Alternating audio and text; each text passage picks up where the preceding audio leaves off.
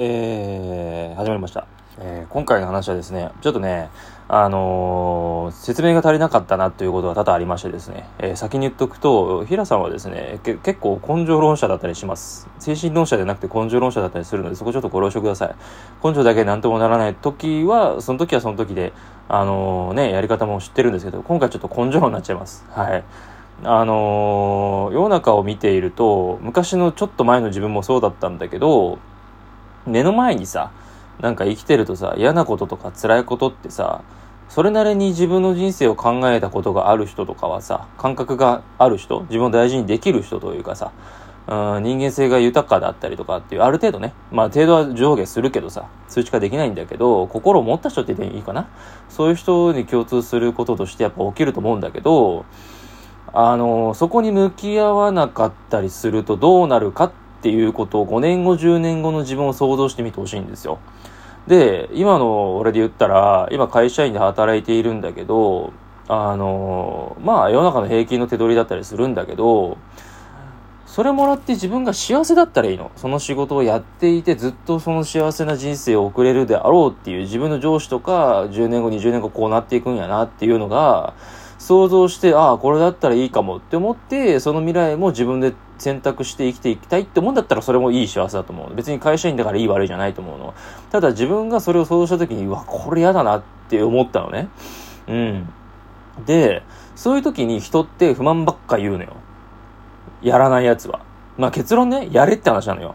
あの、前も言ったし、ツイッターとかのね、あの、ボイスメモでも言ってるんだけど、散々プラいろんなとこでも言ってるし、アメブロとかね、いろんなことやってきて、ここ10年間ずっと言い続けてんだけど、なんでやらないのっていう疑問があって、で、もし、これを、まあ、まあ学生さんはまあいいかな。いいけど、まあ学生さんも聞いといて、社会人の人特に聞いてほしいんだけど、あのーくすぶってる人っているじゃん。なんかうまくいかないって。そういう人って、目の前にいることに対してぐじぐじ言ってるだけなのよ。だからずっとくすぶったまんまで嫌なこと起きるのよ。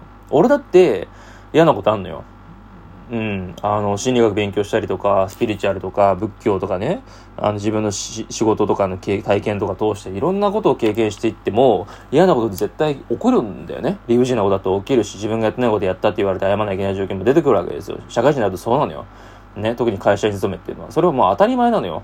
で、その時に、じゃあこのことが起きた時にどんだけ辛くてもね、どんだけ知らねえふざけんなよと思っても、な全部できねえよって、投げっぱ、なんか、なんか投げっぱなしジャーマンって昔流行ったけど、プロレスでね、あったけど、まあそれどうでもいいけど、うん、あの、ことをされたとしたって、じゃあその起きた事柄から何が学べるんだろう、まあケーススタディって言ってるんだけど、いうふうな思考がなかったりとか、そういう会社に不満があって給料が上がらない、年次長給がない、退職金制度もない、雇用保険もなかったりとか、社会保険制度が破綻してるような会社だったりとか、日雇いみたいな仕事してる人が、いや、ずっとこうやってやっていくしかないんだよって、なんか現実、なんか身の丈こうなんだよとかでぐじぐじぐじぐじ言ってやらないやつって見てると、あ、こいつ人生捨ててんなと思うんですよ。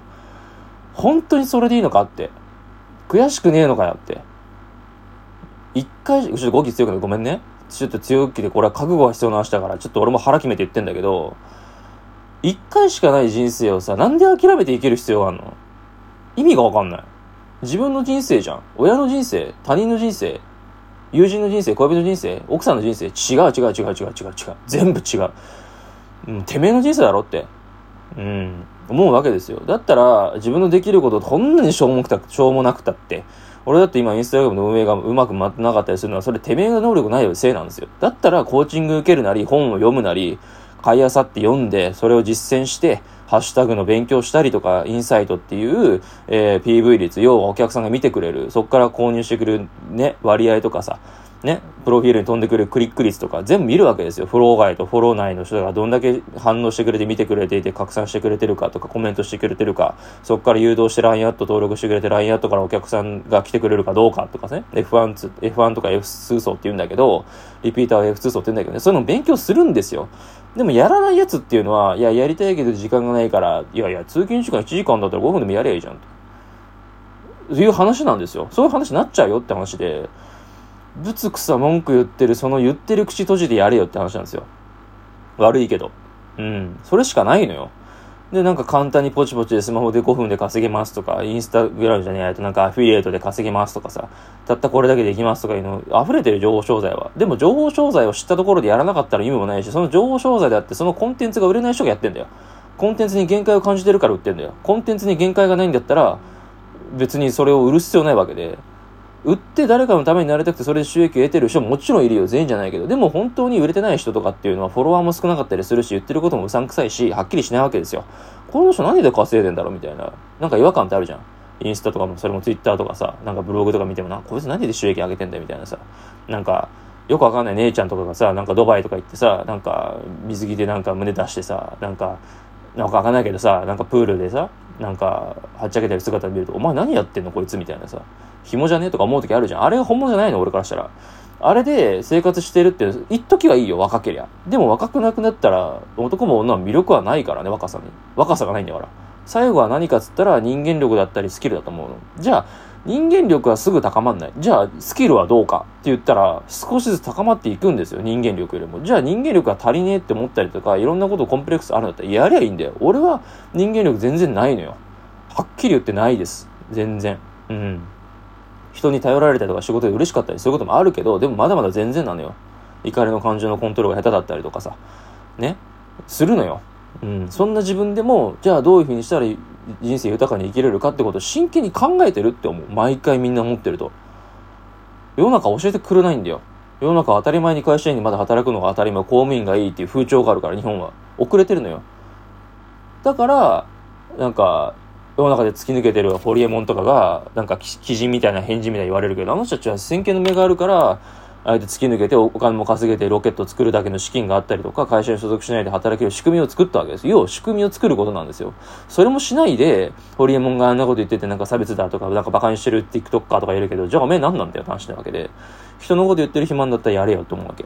もちろん俺も人のこと言ってる以上はやります。はい。やってます。実際に。結果はまだ出てないけども。そういうことだよ。あの、結果が出てない奴は叩かれます。俺も叩かれます、絶対に。これを公の場で言ってるから。でもいいの。いいのいいの。気づいてほしい人だけ気づいてくれればいい。本質的なもの。世の中は別に幸せっていうものは人それぞれだし、あの、別にこうでなきゃいけないってないけど、例えばの話でね、一番わかりやすいときは会社の悪口言ったり、学校の悪口言ったり、先生の悪口言ったり、教師のね、そういうことあだこうで言ったりとか、部長とかね、上司のね、悪口とか言ってんだったら、じゃあ自分を変える努力しましょうよって。人は絶対変わらないし、世の中は絶対あなたの思い通りにいかないと。思い通りいかないことが人生だし、苦しみが伴うのも人生で、苦しみベースであるということが仏教で証明されてるわけですよ。百八の仏教の中にトン人知というね、えー、欲求、怒り、妄想というのが入っていると。で、それはどんなものに関しても百八の中にどれか一個に当てはまると。ってことは煩悩があるわけですよ。ってことは苦しみは伴うわけですよ。